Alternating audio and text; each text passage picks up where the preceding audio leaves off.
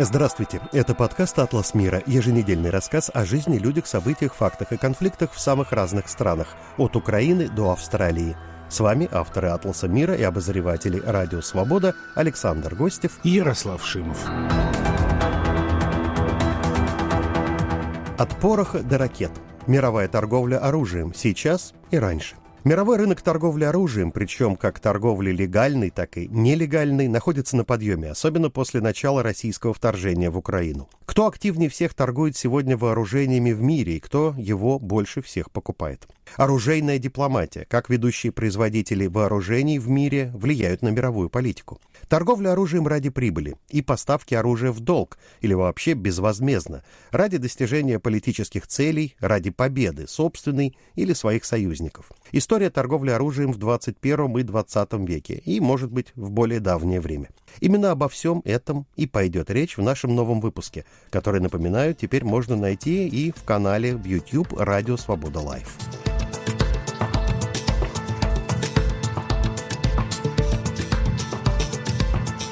В Москве началось огромное международное мероприятие, которое продлится до конца недели. Форум «Ярмарка. Армия-2023». Как говорится в официальных заявлениях Кремля, главная его цель – укрепление двусторонних военно-политических отношений с другими государствами. В Министерстве обороны России утверждают, что на форуме собрались более 77 тысяч представителей более полутора тысяч предприятий российской оборонно-промышленной базы. Они представляют 28,5 тысяч оборонно-технических разработок разработок. А также, самое главное, там присутствуют представители свыше 82 стран. А вот, Ярослав, вторая новость. Стокгольмский международный институт мира, СИПРИ, и Американский институт изучения войны, ICW, и еще ряд западных информационных агентств в августе представили данные о том, что военные действия России в Украине очень негативно повлияли на мировые продажи российского оружия, потому что оно показало себя с плохой стороны. В связи с этим, кстати, растут ожидания, что впервые в истории Франция может занять место второго мирового экспортера военной продукции, оттеснив с него Россию. Первое традиционно у Соединенных Штатов, а у Франции за последние четыре года, потому что данные все эти 22 годом оканчиваются, в глобальной торговле вооружениями доля выросла до 11%. Пример, на которых всегда все понятно. Аналитики СИПРИ, например, указывают, что Париж сейчас выполняет иностранные заказы на 210 многоцелевых истребителей, в то время как у России в портфеле заказов только 84 боевых самолета. Если говорить чуть более широко и вспомнить э, пятерку лидеров по объемам экспорта вооружений, то там, конечно, будут Соединенные Штаты. Последние пять лет они поставляли оружие как минимум в 98 стран мира. Россия, Франция, уже нами упомянутые, а также Германия и Китай. В совокупности эти пять стран занимают примерно три четверти мирового рынка торговли оружием. В прошлом году совокупный объем продаж 100 крупнейших оборонных компаний мира превысил 610 миллиардов долларов. И седьмой год подряд наблюдается рост объема продаж, что, в общем, понятно, потому что к сожалению, вооруженных конфликтов меньше не становится, мягко говоря, в мире. Вы перечислили пятерку поставщиков, а знаете, кто больше всех покупает? Во-первых, тот же самый Китай, который и продает, и покупает оружие. А также Австралия, которая со страшной силой начала увеличивать свою армию, вооружаться, и в первую очередь она боится Китая, там огромные заказы. Саудовская Аравия, которая опасается Ирана, и все больше и больше с ним вот в этот клинч входит. И Катар, малюсенький Эмират, ближневосточный, он на четвертом месте по закупкам вооружения в мире. Пятое, шестое места не помню, но это все тоже страны так называемого глобального юга. Ну, Индия, конечно, в том числе. Что и неудивительно, потому что глобальный юг — это в каком-то смысле совокупность самых разнообразных конфликтов. Вот вы уже перечислили. Саудовская Аравия, которая, с одной стороны, в многолетней конфронтации с Ираном состоит, а с другой стороны, участвует в, опять же, продолжающейся уже не один год войне в Йемене.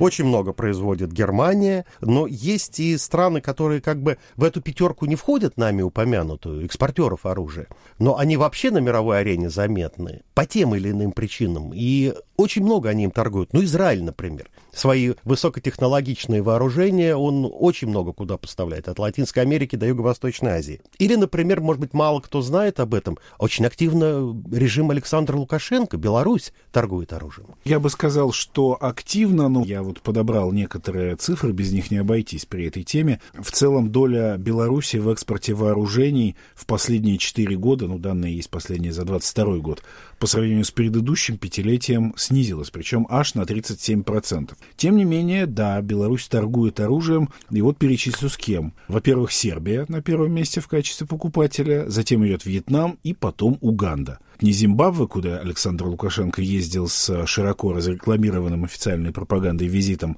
а вот именно Уганда покупает белорусские вооружения. В то же время доля Беларуси в импорте, мировом импорте вооружений, тоже выросла с 0,3 до 0,6%. Но там в основном а, импорт это из России. Лишь незначительную часть своего оружия Беларусь покупает в Китае, с которым тоже стремится поддерживать э, тесные союзнические контакты. Вообще война в Украине, российское вторжение, оно как бы очень подстегнуло мировую торговлю оружием, но с другой стороны с ног на голову его по-своему перевернуло. Тоже мало кто знает, что когда-то в пятерку главных поставщиков оружия в мире Украина сама входила. А сейчас она, конечно, даже в первые десятки не попадает. И это после 2014 года. Еще до российского полномасштабного вторжения вообще случилось. Экспортная доля украинского вооружения на мировом рынке больше, чем наполовину еще тогда упала, почти 10 лет назад. Причины понятны, и этот экспорт вооружений из Украины, он тогда касался, конечно, экспорта в страны того самого глобального юга. И это было вооружение не полностью, но в значительной части еще советского производства. Ну а с началом вторжения России в Украину, Украине понадобилось все, что можно. И поставки, которые начал Запад, э, поставки вооруженным силам Украины, вооружения, привели к тому, что сейчас, я слышал заключение украинских военных специалистов, украинская, так сказать, оружейный парк, или как это лучше назвать, украинских вооруженных сил сейчас, наверное, самый пестрый в мире. Я даже слышал такую полушутливую от украинских же экспертов выражение, что сейчас в Украине оружейный зоопарк. То ли зоопарк, то ли Ноев ковчег всякой твари по паре.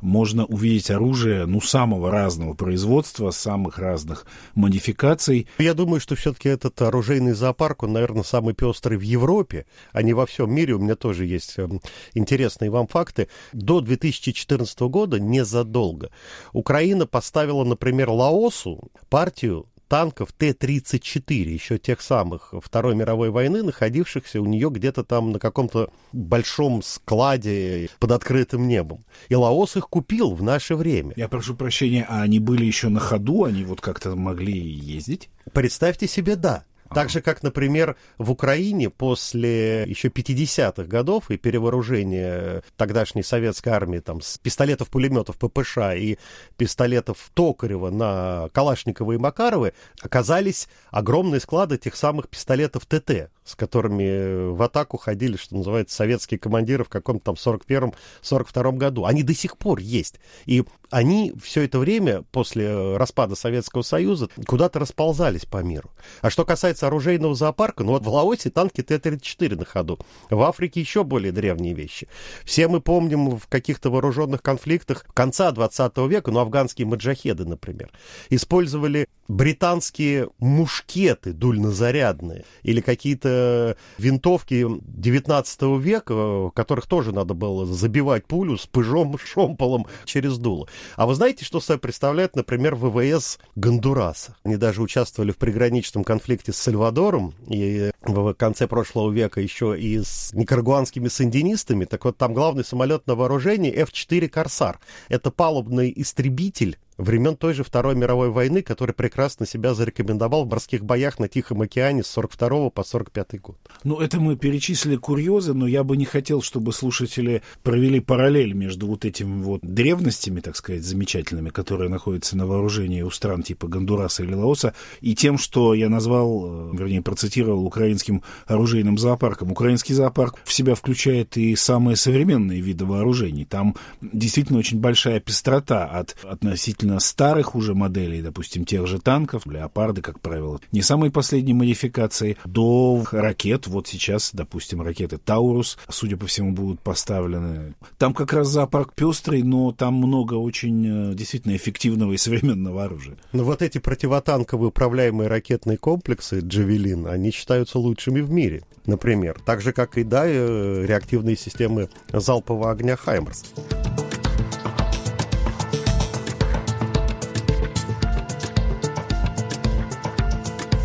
Но вообще поставки вооружений Украине это ведь не совсем торговля а это либо помощь в долг, либо вообще помощь безвозмездная. Ленд-лиз, да, потому что в мае 2022 года был принят в США вот этот закон о ленд-лизе в защиту демократии на Украине, согласно которому украинское правительство будет снабжаться всякими материальными средствами, как там написано дословно, аналогично закону о ленд-лизе во время Второй мировой войны, когда в Советский Союз шли танки, истребители, джипы, откуда появилось слово джип вообще узнали, потому что у советской армии не было вот такого полевого небольшого автомобиля. Все там на лошадях скакали, честно говоря, до 41 года. И что важно в этом законе о ленд-лизе, который, в общем, скопирован с того Второй мировой войны, как и тогда страна-получатель будет платить потом по окончании боевых действий когда-нибудь только за ту технику и оружие, которое останется неповрежденным после окончания войны.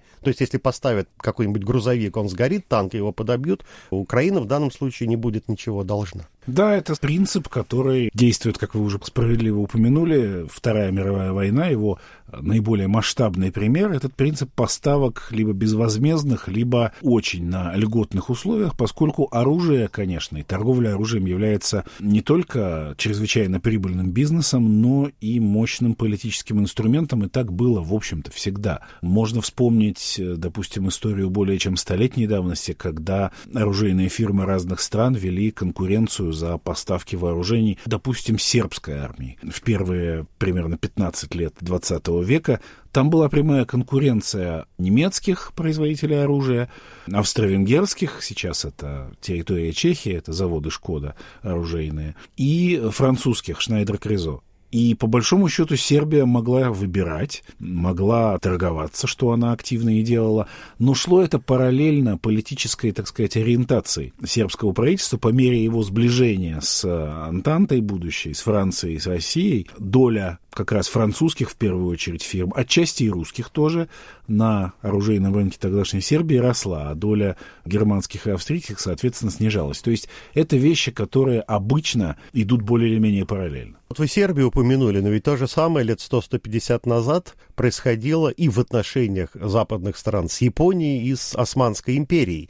И заключение того или иного оружейного контракта, такого большого, объемного, богатого, Германии, либо Британской империи, либо Соединенными Штатами, либо Италией, которая тоже хорошее вооружение делала и тогда, и сейчас. Это была не просто прибыль, но и, по сути, включение страны, подписавшей с тобой такой контракт, в орбиту своего влияния. Вы слушаете, напоминаю, наш с Ярославом Шимовым подкаст «Атлас мира». Скоро мы к вам вернемся. Привет, меня зовут Катя Филиппович, и я представляю вам подкаст о главных событиях на Северном Кавказе за неделю. В подкасте «Кавказ Реалии» мы расскажем, чем живет и как меняется самый многонациональный регион России. Незаконные преследования, пытки и похищения, споры вокруг религии и истории. Я, будучи мусульманином, автоматически перекрестился. Слушайте нас каждую пятницу на всех аудиоплатформах. А теперь с вами вновь подкаст «Атлас мира» и его авторы Ярослав Шимов и Александр Гостев. И мы продолжаем разговор о мировой торговле оружием. Ярослав, давайте вернемся к событию, с которого мы начали беседу и которое проходит сейчас. Это форум в Москве «Армия-2023». Он ведь одновременно идет с так называемой Московской международной конференцией по безопасности, на которой, разумеется, нет никаких обобщенно так, западных стран и быть не может. В Россию приехали представители уже не раз нами упомянутого глобального юга, которым Кремль в том числе и хочет продавать оружие. Потому что главный рынок российских вооружений и раньше, и сейчас по-прежнему Африка, а также, но в несколько меньшей степени Восточная, Юго-Восточная, Южная Азия и, конечно, Ближний Восток.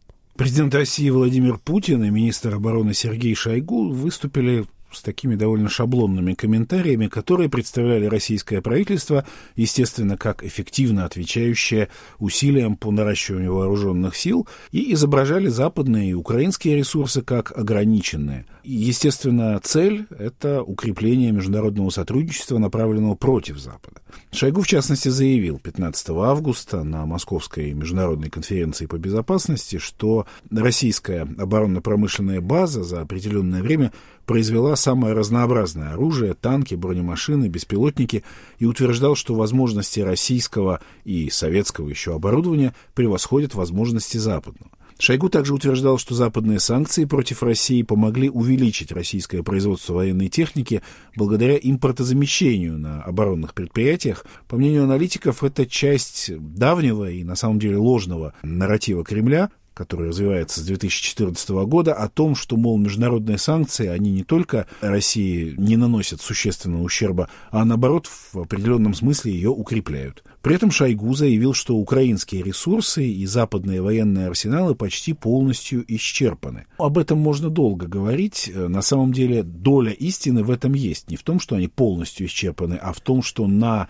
такое повышение объемов производства западная военная промышленность действительно рассчитана не была. Никто не ожидал, что будет столь крупный конфликт на востоке Европы, как российско-украинская война. И, например, мне доводилось слышать от немецких экспертов, знакомых с ситуацией, что руководство руководство концерна Rheinmetall, крупнейшего производителя оружия в Германии, с начала 2022 года, с начала вторжения, пребывает в легком таком шоке. С одной стороны, неожиданно счастье привалило, огромное количество заказов. С другой стороны, они реально не знают, как с этим справиться, потому что не хватает рабочей силы, не хватает специалистов, не хватает мощностей, потому что Германия, как теперь сами немецкие политики признают к большому сожалению, запустила свой оборонно-промышленный комплекс, так же, как и Бундесвер, и вот этот поворот в 22 году, не просто с ним совладать, деньги есть. Выделены миллиарды евро дополнительно на военные расходы Федеративной Республики. Но освоить их, говоря, так сказать, таким немножко суконным языком, освоить бюджет чрезвычайно непросто. Это один пример. Так что тут Шойгу полностью неправ сказать нельзя. Тем не менее, по оценкам Американского института изучения войны, уже упоминавшегося нами в разговоре АСW, Россия не смогла свой оборонно-промышленный комплекс мобилизовать для адекватной поддержки военных усилий в Украине. Так что у России здесь тоже далеко не радужно все.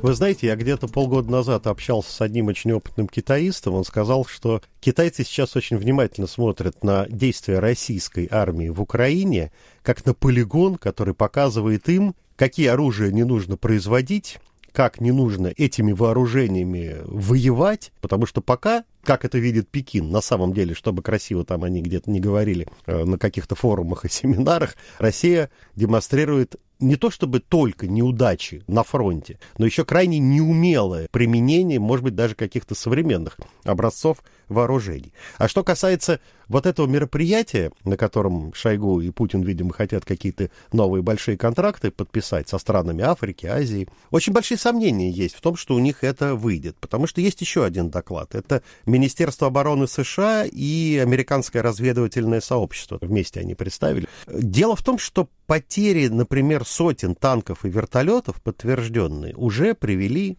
к значительному замедлению поставок оружия Кремлем в Африку. Это, кстати, открывает дорогу другим поставщикам, в первую очередь из Китая и Соединенных Штатов. Хотя по-прежнему, конечно, у России в Африке огромный рынок оружия. По подсчетам Стокгольмского международного института исследования проблем мира, на Россию приходится почти половина всех вооружений, приобретаемых за границей африканскими странами. Четыре страны в основном покупают, но покупают все. А на первом, втором, третьем, четвертом местах Алжир, Египет, Судан и Ангола. Но в целом я напомню, что с 2014 года Кремль заключил соглашение о военном сотрудничестве и о военных поставках более чем с 20 государствами Африки. И там не только поставки вооружений, там и обучение, и подготовка местных военнослужащих. Например, с 2014 года в России военные вузы окончили уже более 5000 африканских офицеров. В африканских странах время от времени